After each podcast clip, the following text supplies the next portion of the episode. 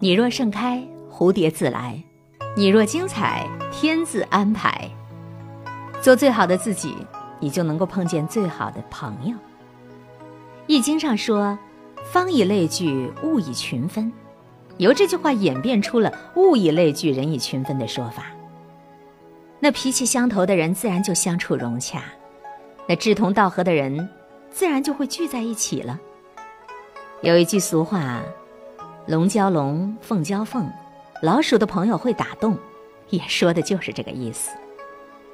战国时期，齐宣王特别喜欢招贤纳士，于是就让淳于髡向他举荐人才。淳于髡有一天之内，接连就向齐宣王推荐了七位贤人。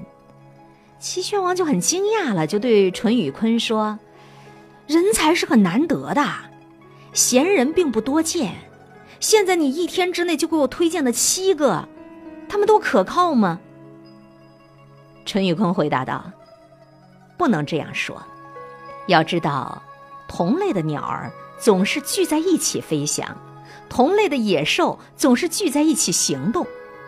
你要是寻找柴胡、桔梗这类的药材，如果到水泽洼地去找，恐怕永远都找不到；要是到山的背面去找，那就可以乘车的找到，这就是因为天下同类的事物总是要相聚在一起的。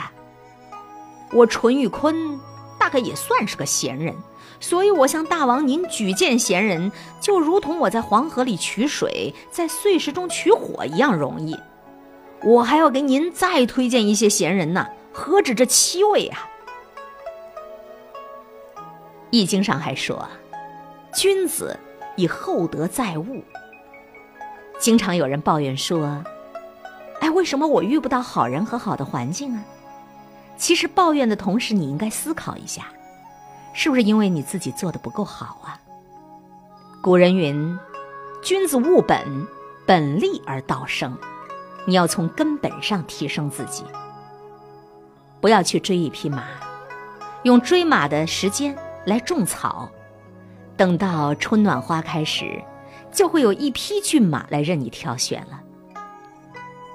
不要去刻意的巴结一个人，用暂时没有朋友的时间去提升自己的德行，待到时机成熟的时候，就会有很多朋友与你同行了。用人情做出来的朋友都只是暂时的，用厚德吸引来的朋友才是长久的。丰富自己比取悦他人。更有力量。做一个温暖的人，用加法的方式去爱人，用减法的方式去怨恨，用乘法的方式去感恩，用除法的方式去烦恼，你就会发现，全世界都在向你微笑。你的眼睛是一把尺子，看人先看你自己；你的心是一杆秤，称人的时候。你先称称自个儿，心中有德是慈悲，口中有德是善良。一个人的涵养来自大度，来自宽容；一个人的修为是懂得包容，懂得尊重。人生是如此短暂，对身边的每个人都要好一点，因为下辈子你不一定能遇见。目中有人，才会有路可走；心中有爱。方能有所作为。我们一点一滴积累起来的德行，终于有一天会全部的回报给我们。这不过是时间早晚的问题。